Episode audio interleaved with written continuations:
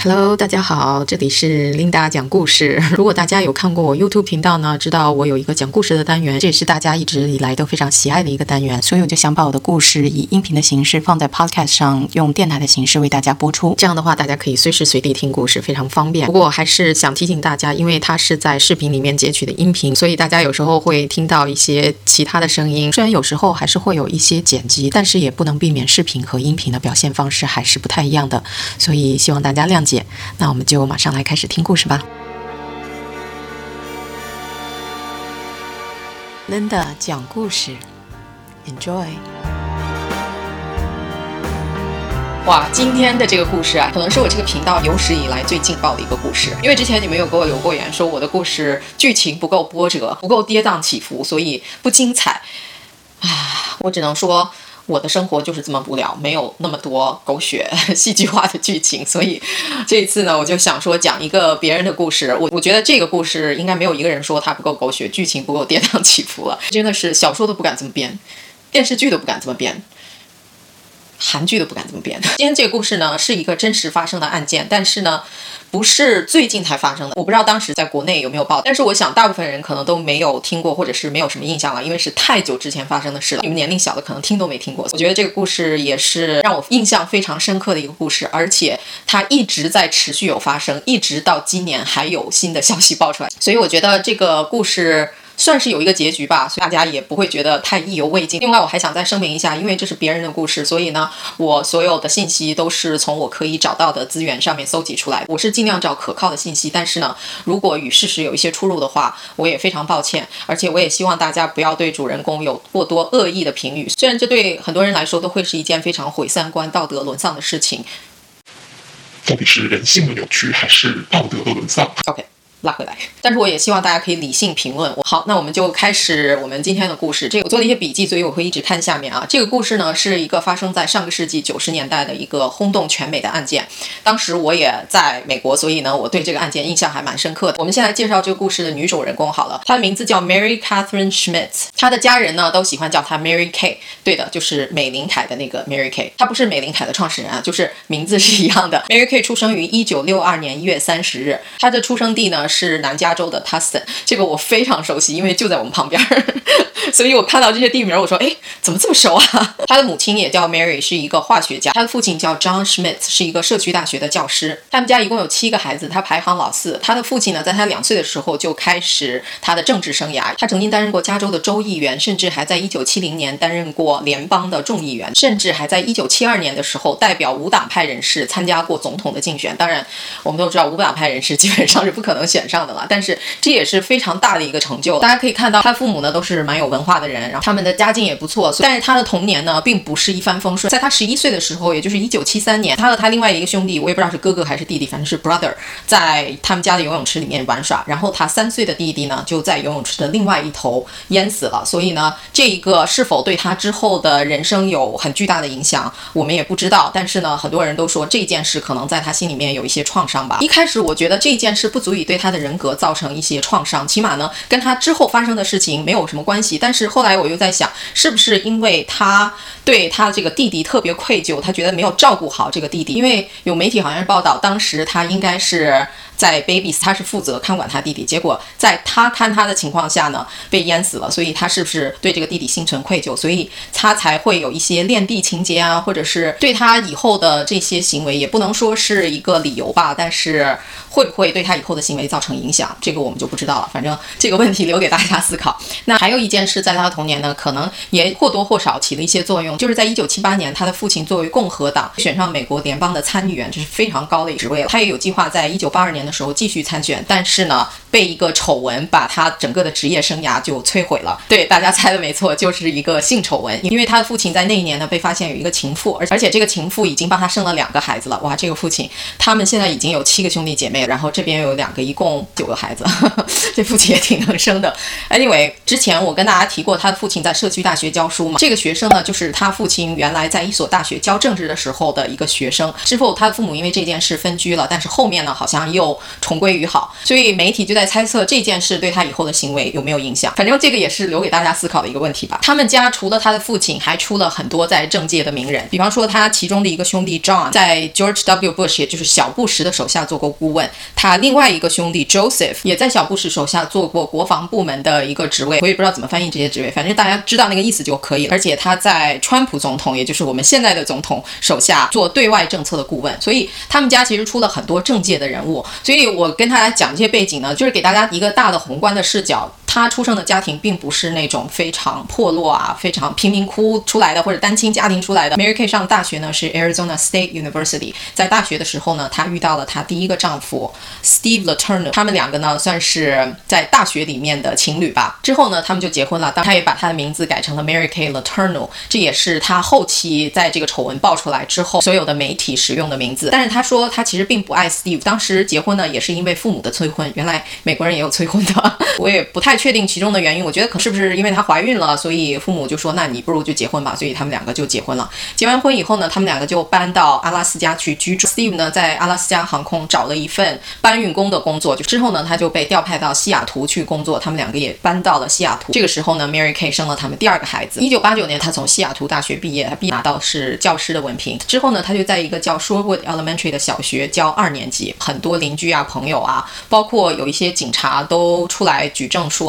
他们的婚姻其实是非常不美满的，他们两个人有很多的问题，除了性格上的问题，还有一些经济上的问题。很多人都说 Steve 对他实施家暴，包括精神上的和肉体上的，还有两次都弄到警察局去了，但是没有起诉他。据说他们两个人呢都有发生过婚外情，所以其实两个人的感情是非常不好的。最终呢。在他们婚姻当中，Mary Kay 为她的第一任老公生了四个孩子，所以呢，这个就是他们婚姻的一个状况。另外呢，就是要说一下我们这个故事里的男主人公了。这个男主人公的名字叫 Billy Flower，他是一个萨摩亚裔的美国人。那萨摩亚人可能有一些人不太了解，其实就是东南亚岛国的一个民族吧，长得挺像夏威夷呀。反正就东南亚那边的人，就应该也算是亚裔吧，我觉得这个我不是特别了解啊。反正大家如果感兴趣的话，可以去百度一下、Google 一下。他是在一九八三年六月二十六日出生的，比我还小很多。他出生在。跟 Mary Kay 完全相反的一个家庭，可以说他是一个单亲家庭。他父亲在很小的时候就离开他了，还是坐监狱了，我忘了。反正他的生命中大部分时间都没有父亲。然后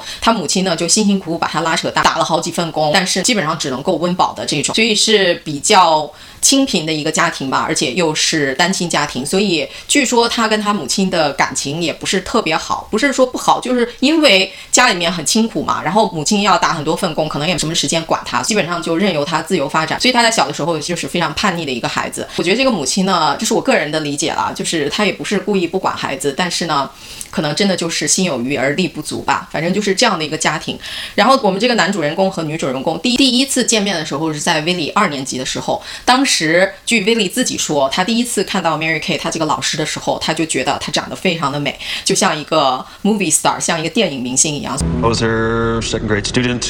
I thought she was very pretty. Um. I thought she was like a movie star. 按我们中国人话说，就是女神级别的。他看她整个就是带着光环的那种，所以呢，当时就喜欢上这个老师。但是我觉得可能当时毕竟二年级的小孩子可能还没有那种男女的感情，只是觉得哇，这个老师好漂亮，就好像一个女神一样，特别崇拜她。在他升到六年级的时候呢，他们两个又被分配到一个班了。当时我记得我看过一个媒体的报道，就是采访威里的同学，那个同学呢，当时就说他们在六年级的时候，我觉得。都是十二三岁的小男生吧，可能都是情窦初开，开始发育，所以这种话题可能也蛮普遍的。然后底下男生呢就开始议论这个女老师，他们都觉得哇，she's so hot，就是她特别性感，特别漂亮。所以班上的男生或多或少都有一点点这种感觉吧。当然肯定不会萌发到虐恋的那种程度，但是呢，我觉得在这个年龄的小男生可能都有一点点懵懵懂懂的那种。青春期的那种冲动吧，所以在 Mary Kay 三十四岁的那个夏天，她和 Billy 呢就开始了他们的感情。有的人可能说这是真爱，有的人可能说这是孽缘。在我讲完这个故事呢，大家可以发表一下自己的意见。我知道我的封面说的是她三十四岁，他十二岁，但其实这个时间点呢。各说纷纭，我一直都没有找到一个确切的资源，可以说确切是什么时候开始的。因为他说的是那年夏天嘛，大家记得 vili 是在六月底出生的，所以呢，很有可能是他还没有过十三岁生日的时候，所以可以是之前，可以是之后。这个很多媒体呢说法都不一样，有人说是在他十三岁的时候，有人说是在他十二岁的时候。我自己个人认为，这是我自己的猜想了啊，就是他们两个自己也没有。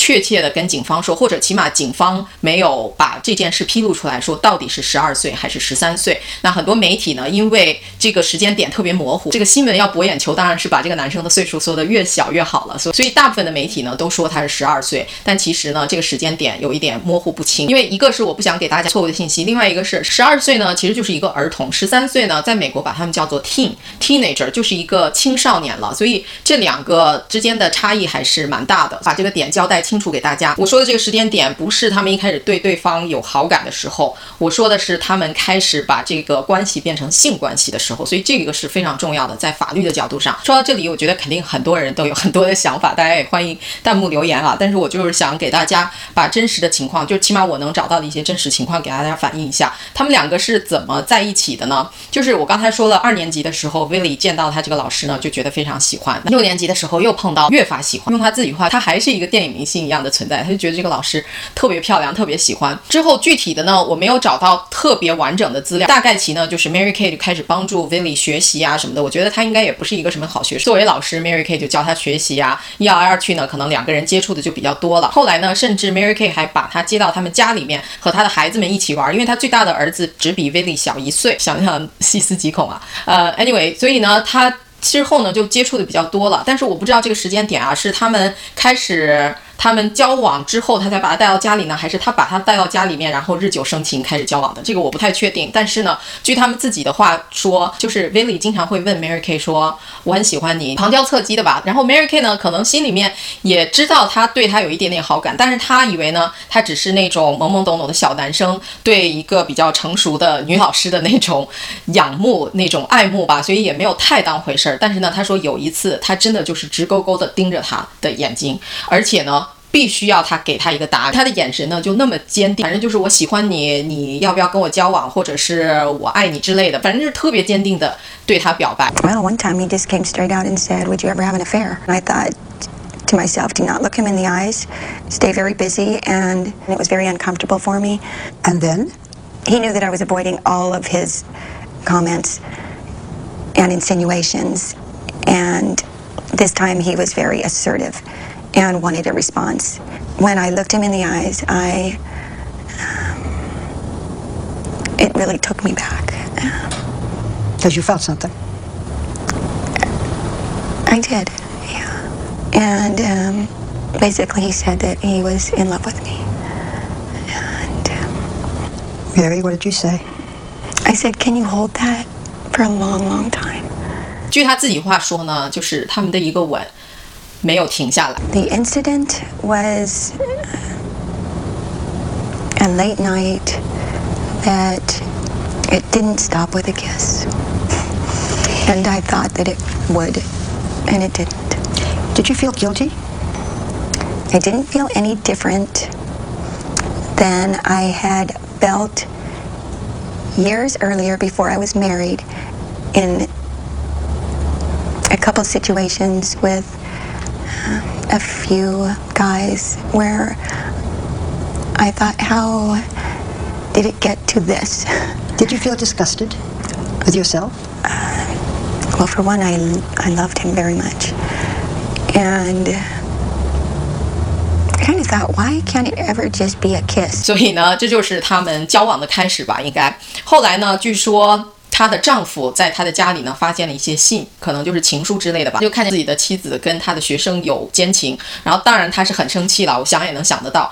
我估计呢，他一开始可能还顾忌说这件事对他们家庭啊，对他的妻子的影响，所以呢没有声张开来，所以呢就暂时没有说。但是呢，他们之间的裂痕肯定是有了。在东窗事发之前，还有一个小插曲，就是在一九九六年的六月十八号，有一个警察呢就发现他们两个在车上不知道干什么。当他靠近的时候，他就看到 Mary Kay 从后座慌张的跑到前座，他们两个都给了他错误的姓名啊，还有年龄。当时 Mary Kay 说 Willie 是十八岁，然后他就跟警察解释说他跟他老公吵架了，然后呢就跑出来，然后 Willie 呢作为一个 family friend，就是他们家里面的一个朋友出来安慰她。大概就是这样，但是当警察问他们要证件的时候，因为他们给的是错误的名字嘛，警察看到不对劲，就把他们带到警察局。之后，警察就打电话给 Willie 的母亲，这是让我最想通的一件事。他的母亲居然让警察把 Willie 再送回去给 Mary Kay。我觉得他的母亲在这里也要承担最起码一小部分的责任吧。我知道他可能是已经焦头烂额了，然后有一个老师愿意照顾他的孩子，他就觉得很放心，所以他根本就没有往那个地方想。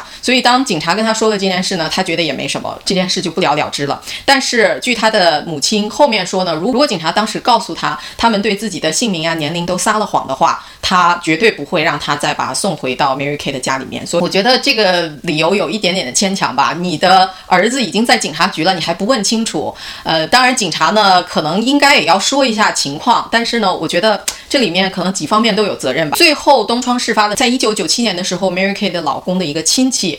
联系了警察，才把这件事给爆出来。我也不知道是她的老公指使这个亲戚去报案的，还是这个亲戚呢自己可听到 Steve 说这件事，他就觉得很气不过，所以觉得一定要报案，这件事是不对的。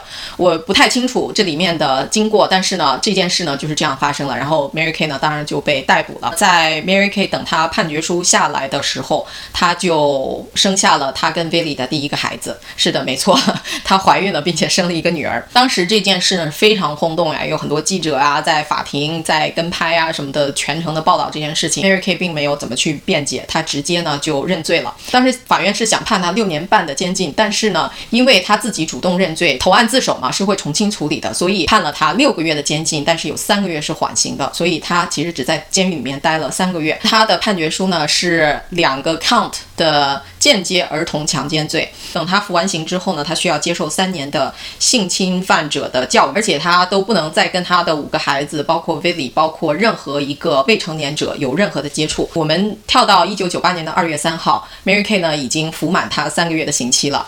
警察再次发现他们两个在车上，我发现他们两个特别喜欢在车上。这一次呢，Mary Kay 又开始说谎了。一开始呢，他说只有他一个人在车上，估计 Billy 在后座日下面钻着还是什么。当然，警察也没有那么傻了，他就发现他们两个在车上。然后呢，他们两个说在车上没有任何的性行为。虽然后面有报道出来说他们两个人有在车上发生性关系，但是后面证明他们两个那一天确实没有在车上发生任何性行为。当然，后面经过查证呢，他们两个在一月份的时候已经频繁的见见过很多次面了。刚才有说了，他的判决里面是包括他不允许跟 Billy 有任何的接触，所以他这个是算严重的违规。所以即使他们两个人没有发生性关系，警察也完全可以把他逮捕。所以呢，当然警察又把他逮捕了。然后呢，他们就在他的车上发现了六千二百刀的现金，还有一些小票，就是买了一些小孩的衣服，还有男性的衣服，还有发现了他的护照。总之看上去就像要逃跑的节奏。所以这一次终于把法官给惹毛了。当时他认罪从轻处处理的那个判决呢，完全就推翻了。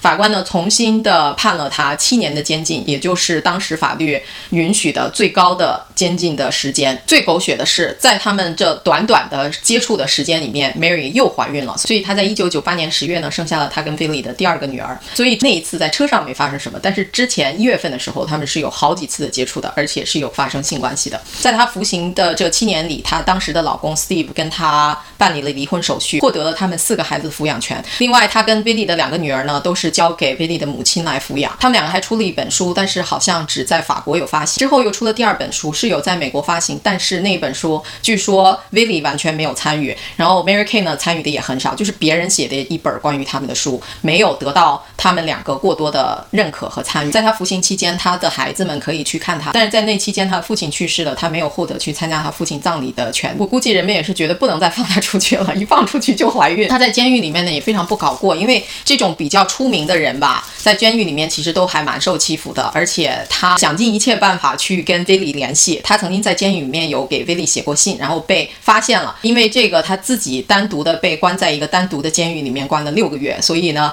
他真的是我觉得 真心的爱。这个人虽然我们觉得他还是一个孩子，但是我真的感觉他们两个起码在那个时候是真心相爱，因为就真的就控制不住自己的，就想跟对方去联系。二零零二年呢，威利的母亲把当时的警察局还有他所在的那个小学所在的学区都给告了，说因为他们的疏忽，所以他的儿子才发生了这样的事情，然后给他们家的经济还有精神上面都造成了重大的创伤。这个诉讼呢并没有成功，我觉得他母亲应该担负很大的责任，他只不过就是为了弄点钱罢了，我自己是这样感觉的。二零零四年的，Mary Kay 终于刑满释放了。这个时候，Willie 已经二十一岁了，所以他就跟法院申请，让法院把他跟 Mary Kay 不能接触的这一条取消。说的我好热啊！我先把衣服脱了。之后呢，在二零零五年的五月二十号，他们两个终于结婚了。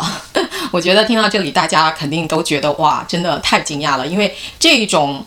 性丑闻吧，通常都没有什么好结果。就两个人能够等对方这么长时间，而且还能坚贞不渝的走向婚姻，我觉得这个也是挺不容易的。我虽然没有权利评论他到底是不是真爱，但是我觉得起码这一点说明他们两个的感情还是蛮坚固的。他们婚礼呢是在华盛顿郊区的一个酒庄举行的，他们也把这个婚礼的整个版权呢都卖给了一家电视台，然后这个电视台呢就全程转播。当时据说是卖了七十还是七十五万，反正是够他们可以重新开始自己的生活了。I take you, Billy, to be my constant best friend.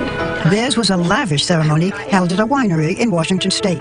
Among the 250 guests, two of Mary's children from her first marriage, her daughters, with Billy, served as the flower girls. 之后呢，他们就跟自己的两个孩子在一起生活，跟普通的家庭没有什么太大的区别。万幸的是，这两个孩子虽然出生于一个特别轰动的丑闻当中，但是所幸呢，他们两个。 那个时候还不懂什么，因为他们一直都是在这个事件当中的，所以他们也没有觉得有什么不一样的地方。他们觉得这是很 normal、很平常的一件事。他们在成长的过程中就一直去监狱里面看他们的妈妈呀什么的，所以对他们来说，其实并没有对他们的心理，起码我自己现在能看到的是没有造成太大的心灵创伤。我觉得这一点还是比较万幸的。Mary 之前的四个孩子呢，跟他们也有联系，他们也算是原谅他们的母亲了吧。但是呢，跟 Will 也不算是朋友，也不算是。继父，反正就是那种很奇怪的感觉。现在威利白天在一家建材商场工作，晚上在各种夜总会、酒吧当 DJ。Mary Kay 出狱之后也有教过书，虽然他不能再教小学了，但是他在私立学校和社区大学还是可以教书的。现在他在一家律师事务所做律师助理的工作，也是蛮讽刺的一件事。他本来是因为法律的把他送进了监狱，现在呢他又在做着跟法律相关的工作。总之，他们还是过了几年幸福的生活。但是很遗憾呢，在二零一七年五月九号，威利申请了分居，但是后来呢，好像又把这个申请撤回了。之后呢？他们两个据说是分分合合了很多次，他们两个对自己的婚姻也做了很多的努力，也进行了很多次的调解。但是在最后一次，也就是今年八月份，其实刚发生不久的事情，现在没有什么正式的资料可以查询。但是据知情人介绍呢，他们两个分居已经成立了，所以这个离婚程序呢就在进行下去。下一步呢就是到一个调解人那边进行调解。不管这个调解人最后判定的是什么结果，他们都要遵。如果大家不了解美国的这个离婚程序啊，我觉得呃上。一次我讲我离婚的事情也没有讲得很清楚。我记得在中国的电视剧里面看到，好像就把两个人的结婚证拿到民政局，再换个离婚证，签个字儿，盖个章就行。但是在美国，离婚是非常繁琐的一件事情，你必须要先分居，分居最少六个月之后才允许你离婚。如果你当时把分居申请撤销了，你就再得重新再申请一次，然后再过六月，反正中间的程序还是挺麻烦的，没有在中国那么简单。所以他们两个现在呢，据说是正式的离婚了，但是因为独立调解人的仲裁是不公开的，所以呢，这个信息我们不能再。在公开的信息上找到，只是据知情人说，两个人确实是分了，就是把他们的财产分了一份，他们的资产和负债啊，谁是谁的各自都分开。但是呢，据说他们两个人现在还是朋友，而且两个人还继续居住在一起，还继续共同抚养他们的孩子们。但是两个人呢，就各自非常期待各自的新生活。现在呢，Mary 应该是五十三岁，Willie 是三十五岁。我不知道这数学做的对不对啊？大概是这样，大家可以算一算。我记得我看到一篇报道，好像是说 Willie 想。开展一些大麻的生意，但是因为 Mary 有前科，因为你在申请这些大麻的执照的时候，你不能有任何的前科，包括你的家人也不能有任何的前科，所以 Mary Kay 有这样的前科，对他申请这个执照是有影响的，所以他才想要离婚。但是后来呢，Willie 自己本人出来澄清说他没有说过这句话，他也没有给爆这个料的媒体做过任何的采访，所以不知道这个是真是假。但是故事看到这里，其实我在心里面还是希望他们能够一直幸福下去，但是。这个真的不是说你希望怎么样就怎么样的，所以这个故事到这里呢，就算告一段落了。我就想给大家抛出去这个问题，就是大家对。这个故事怎么看？到底他们是真爱还是虐恋？或者我还想再引申一点，因为这个世上其实还是有很多不被世人看好的恋情，比方说两个人的年龄差的非常大。当然，这个故事里面呢是完全一种犯罪的行为，因为这个孩子是一个未成年的。我对这样的事情绝对是不赞成的。而且话说回来了，十二岁的孩子，我现在想我身边的十二岁的孩子，像二月的儿子今年十三、十四岁了吧？我一想啊，呃，不能想，不能想。总之呢，我就觉得真的还是一个孩子，我不管。他长得或者是他表现的有多成熟，毕竟才是只有十二三岁而已，我是不能理解，而且我也觉得这是确实是一个很不道德的行为，因为因为他真的没有成年人的那种分辨力。当然，我也不能说他们完全就是错的，因为最后大家也看见了，他们也等了各自那么多年，而且有了十几年的婚姻。虽然这个婚姻我们也不知道是不是幸福婚姻，据他们自己说，他们之间肯定是有磕磕绊绊，但是哪一个婚姻没有呢？我跟我老公也有吵架的时候，这个东西真的没有办法界定。其实我对这个故事里面主人公还是有一些同情的，我觉得有可能是他们的性别问题。这是一个三十四岁的女人跟一个十二岁的男孩，如果今天是一个三十四岁的男人跟一个十二岁的女孩，我觉得肯定会被所有的人唾弃，所有的人都觉得他是一个变态。所以在这个事件上，大家觉得性别。对你们对他的看法有没有起到什么作用？另外就是，假设这个男孩不是一个十二岁的男孩，而是一个十八岁的男孩，这个女人呢是一个四十岁的女人，法律上咱们都成年了，所以没有人在犯法。你们会不会觉得这样的恋情有可能是真爱呢？或者我们不说十八岁，就说一个三十岁的人跟一个六十岁的人，他们两个完完全全都是成年人了，有自己很成熟的思想，你们会不会觉得？这里面会有真爱呢？就是我觉得这是一个很有趣的问题，所以想抛给大家思考一下。之前也有小伙伴希望我出一集关于张颖颖的案件。说实在话吧，这个我有一点点的不太确定，因为我到现在还没有完完全全的整个的很细节的关注过这个案件，因为我真的是觉得看不下去。我见过她的照片，真的就是一个像花儿一样的。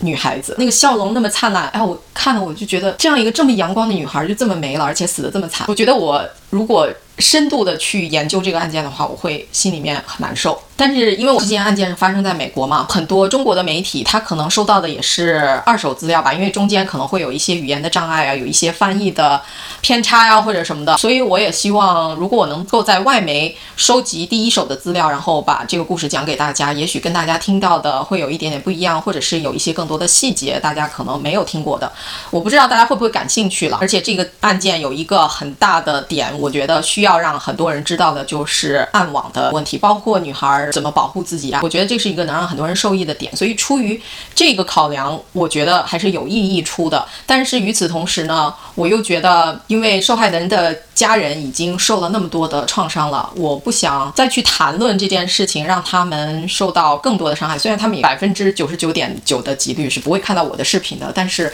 我也觉得这样是不是有一点点不道德？但是话又说回来，我之前也看过一些案件，然后也有一些受害者的家属出来，希望把。